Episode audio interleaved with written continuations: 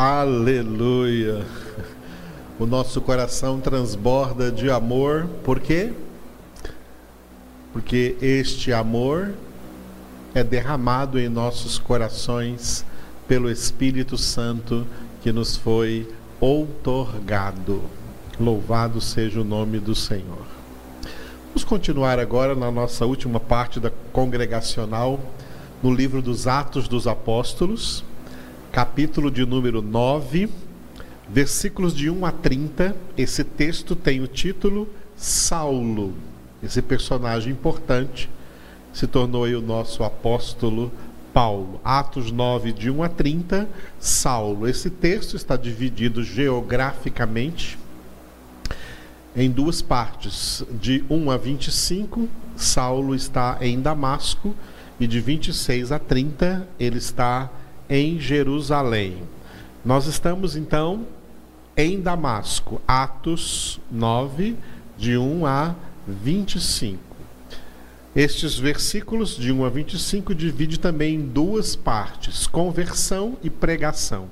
A conversão de Saulo versículos de 1 a 19, é onde nós estamos, e a pregação, as primeiras, a primeira pregação de Paulo ainda em Damasco, do versículo 20 ao versículo de número 25. Logo convertido, uma vez convertido, ele quis logo começar a pregar ali o nome de Jesus. Nós estamos na conversão.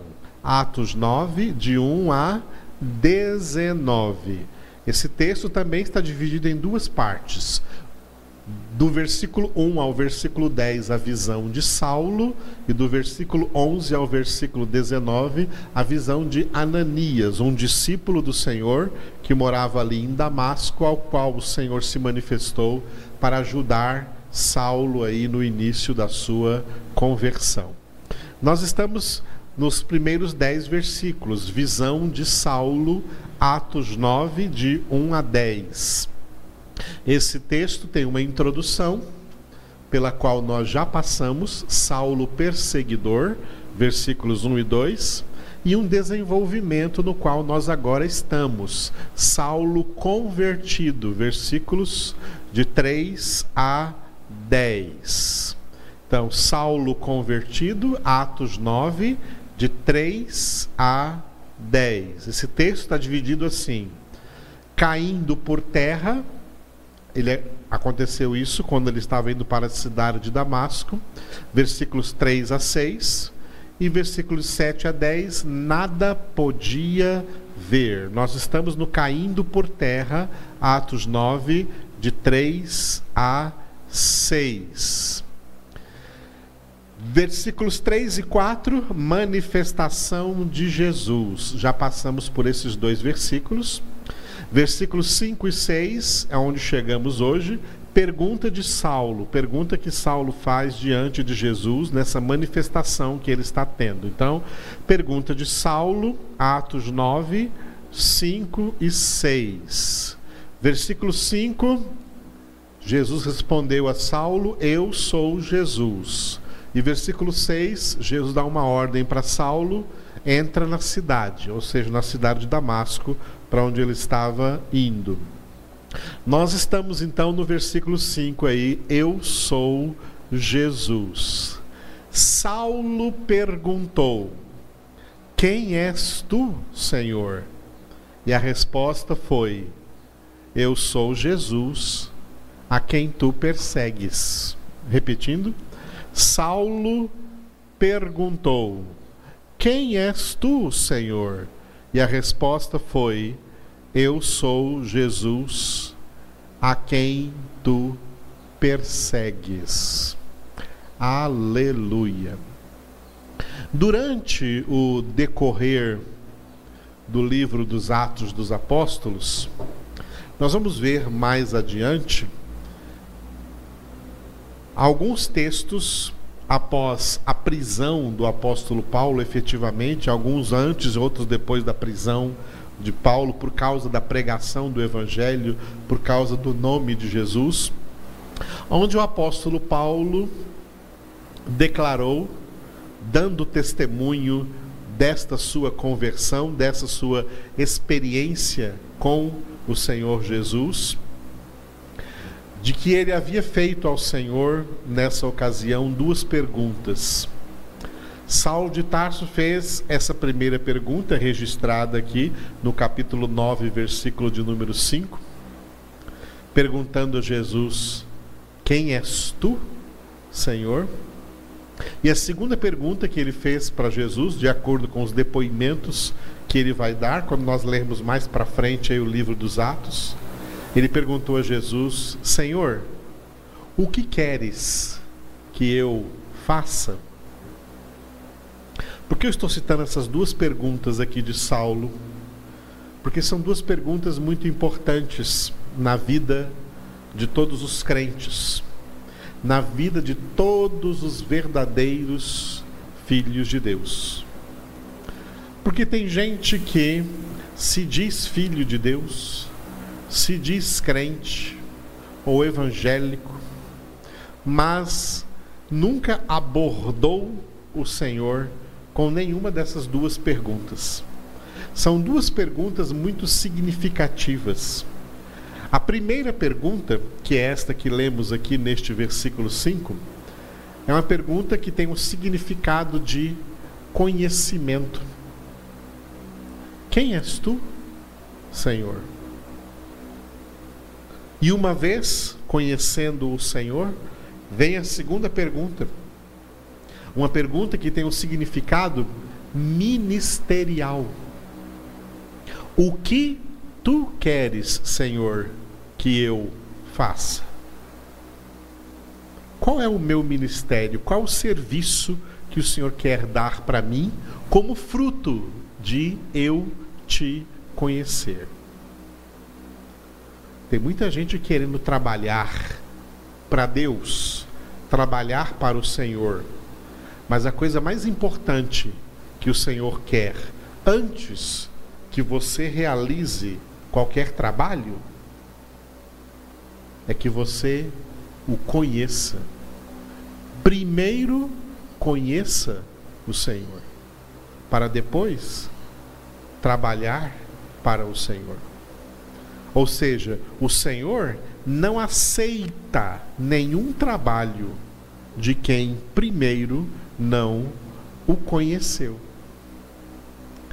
Lá no Antigo Testamento tem uma história muito significativa nesse sentido, que é a história do profeta Samuel, que foi o último juiz de Israel. Depois eles não quiseram mais um juiz governando sobre eles, eles quiseram um rei e pediram um rei. Samuel foi consagrado a Deus pela sua mãe Ana pelo seu pai Eucana desde o seu nascimento. E ele cresceu junto com o sacerdote Eli, servindo desde criança ao Senhor. E o interessante é que o livro, o primeiro livro de Samuel diz que quando Samuel ainda era jovem, né, o jovem Samuel servia o Senhor, mas ainda não conhecia o Senhor e a palavra do Senhor ainda não tinha sido revelada para ele.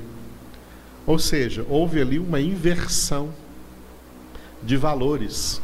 O valor de conhecer e o valor de fazer um trabalho para o Senhor foram invertidos. Deus quer que primeiro venha o conhecimento e depois venha o trabalho, depois venha o ministério, depois venha o fazer. Muita gente quer fazer sem conhecer. E tem muita gente que quer fazer e não quer saber de conhecer. Não quer saber de conhecimento. Eles querem fazer e não conhecer. Os evangelhos citam o caso de duas irmãs muito famosas no, aí, no contexto dos evangelhos, as irmãs de Lázaro, Marta e Maria.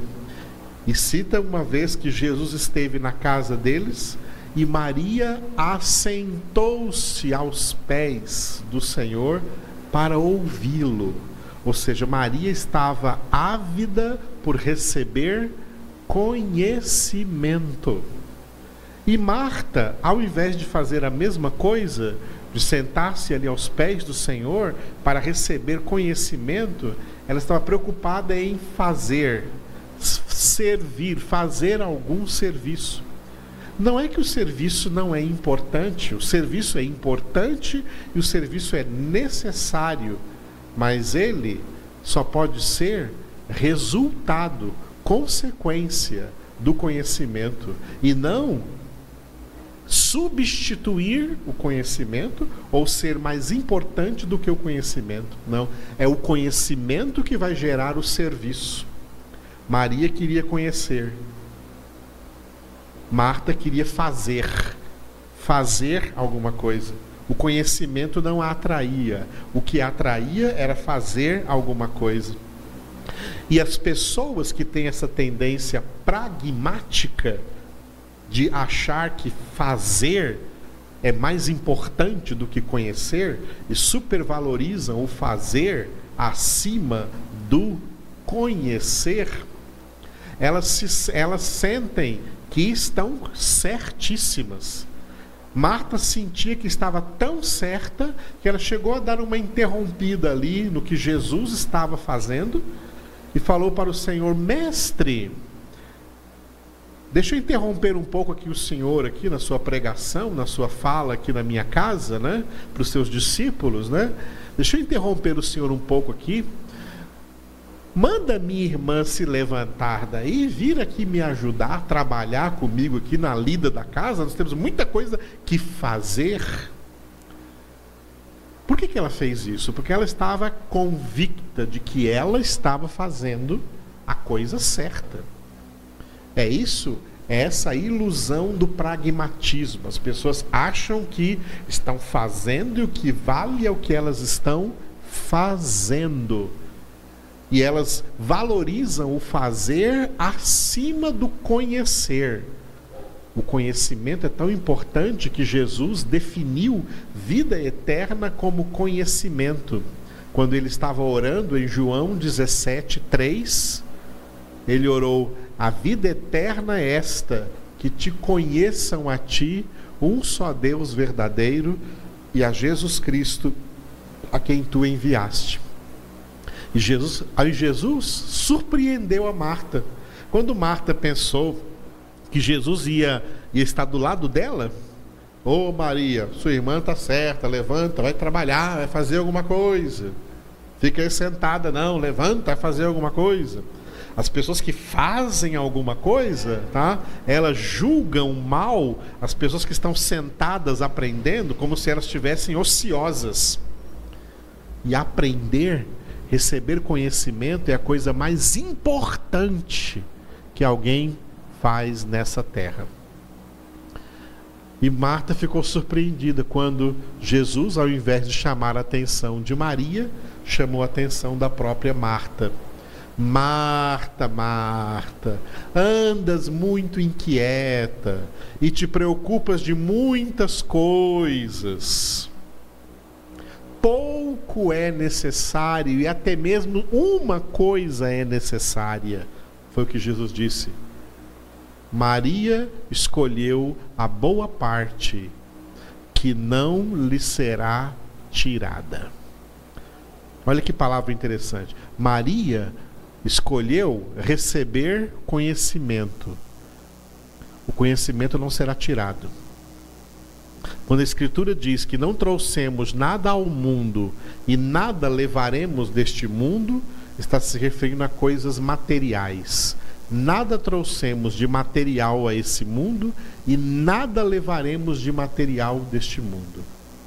Mas o conhecimento que nós adquirimos nós levaremos conosco. Ninguém vai tirar isso de nós. O conhecimento nós levaremos. Por isso que Jesus diz: Maria escolheu a boa parte que não lhe será, não lhe será tirada. Enquanto que fazer, né, as pessoas podem fazer muitas coisas, mas elas vão morrer e muitas coisas ficarão ainda por fazer. E tudo aquilo que uma pessoa faz diariamente, ela vai ter que fazer de novo. É igual aquela sede que Jesus disse para a mulher samaritana: todo aquele que beber dessa água do poço voltará a ter sede, vai ter que beber de novo. Mas o que beber da água que eu lhe der, nunca mais terá sede, porque a água que eu lhe der virá a ser nele uma fonte de água da vida jorrando para a vida eterna. Assim é o conhecimento, tá? assim é o conhecimento de Deus. Saulo de Tarso, que já achava que conhecia de Deus tudo o que precisava conhecer, e baseado no conhecimento que ele tinha, ele já estava fazendo uma coisa que era perseguir os cristãos, que era lutar contra o evangelho. De repente ele viu que não conhecia tudo de repente ele viu que ele não conhecia o essencial, ele não conhecia o que verdadeiramente ele precisava conhecer. Paulo, Saulo de Tarso, achava que ele tinha toda a iluminação, que ele tinha toda a luz, e de repente, na estrada de Damasco, ele vê uma luz mais forte do que a luz do sol do meio-dia. Ele vê uma luz maior do que ele pensava que existia. Ele achava que tinha toda a luz, e baseado na luz que ele tinha, ele já estava fazendo alguma coisa que era perseguir o cristianismo e achava que fazendo isso estava fazendo a obra de Deus por aquilo, baseado naquilo que ele até então conhecia. Então ele percebe que tem algo importantíssimo que ele não conhecia ainda. Ele não conhecia Jesus. Tem tanta gente querendo servir a Deus sem conhecer Jesus. Tem tanta gente querendo servir Jesus sem conhecer Jesus. Tem tanta gente querendo fazer obra de Deus sem conhecer Deus, sem conhecer Jesus, sem conhecer a palavra de Deus viva e eficaz. Deus não aceita esse trabalho, esse trabalho está errado. É um trabalho que as pessoas podem até pensar que é um trabalho para Deus e pode ser um trabalho contra Deus, como era o que Saulo estava fazendo. Um trabalho contra Deus, achando que era a favor de Deus. Quando Saulo cai por terra, diante dessa manifestação poderosa de Jesus, registrada aqui no capítulo 9 de Atos, ele faz uma pergunta significativa, uma pergunta de conhecimento. A pergunta sobre o que fazer vem depois, mas a pergunta primordial é: a pergunta primordial é: quem és tu, Senhor? Quem és tu, Senhor? Agora eu interrompo tudo o que eu estava fazendo. Eu não vou fazer mais o que eu queria fazer. Porque agora eu quero só uma coisa. Eu quero saber quem és tu, Senhor. Quem és tu, Senhor? Eu achava que conhecia tudo mas eu não te conhecia. Quem és tu, Senhor? E Jesus responde: Que experiência do apóstolo Paulo, hein? E Jesus responde: Eu sou Jesus, a quem tu persegues. Eu sou Jesus. Eu sou Jesus. É por essa razão, amados e amadas, que a Bíblia Sagrada chegou às nossas mãos. É por essa razão que Deus trabalhou para que a palavra de Deus chegasse em nossas mãos, o propósito de Deus, com toda a sagrada escritura para nós, é esse que nós conheçamos Jesus. Conheçamos Jesus. Quem conhece Jesus, conhece o Pai, conhece o Espírito Santo. Jesus disse ao, ao apóstolo Filipe: Quem vê a mim, vê o Pai. Na carta aos Hebreus, está escrito que Jesus é a imagem, a imagem perfeita, a imagem perfeita do Pai. Eu vou ler Hebreus, capítulo 1, versículo de número 3. Hebreus 1, 3. Ele, Jesus, que é o resplendor da glória e a expressão exata do seu ser, o ser de Deus. Tá? O ser de Deus. Olha que texto esse, basta esse princípio aí. Jesus, ele que é o resplendor da glória e a expressão exata do ser de Deus. Saulo achava que conhecia Deus mas não conhecia, porque não conhecia Jesus, a expressão exata do ser de Deus. Conhecer a Deus não é achar que conhece a Deus. Tem muita gente achando que conhece, mas não conhece. Saulo achava que conhecia Deus, mas não conhecia. Foi agora que ele conheceu. Porque ninguém conhece Deus se não conhecer Jesus. Jesus é a expressão exata de Deus.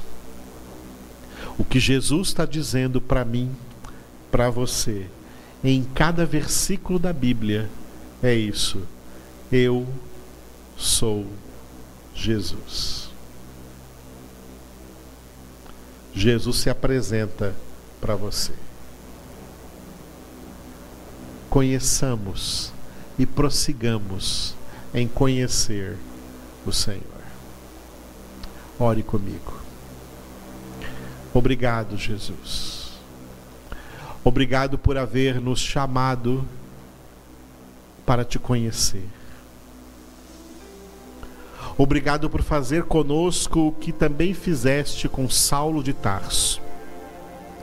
No meio da estrada, da estrada da nossa vida, um determinado dia o Senhor fez a luz iluminar ao nosso redor, para dizer a nós, para dizer aos nossos corações que tu és Jesus, o Cristo, o ungido, o Filho de Deus, o único Salvador o Cordeiro de Deus que tira o pecado do mundo, o Santo de Deus.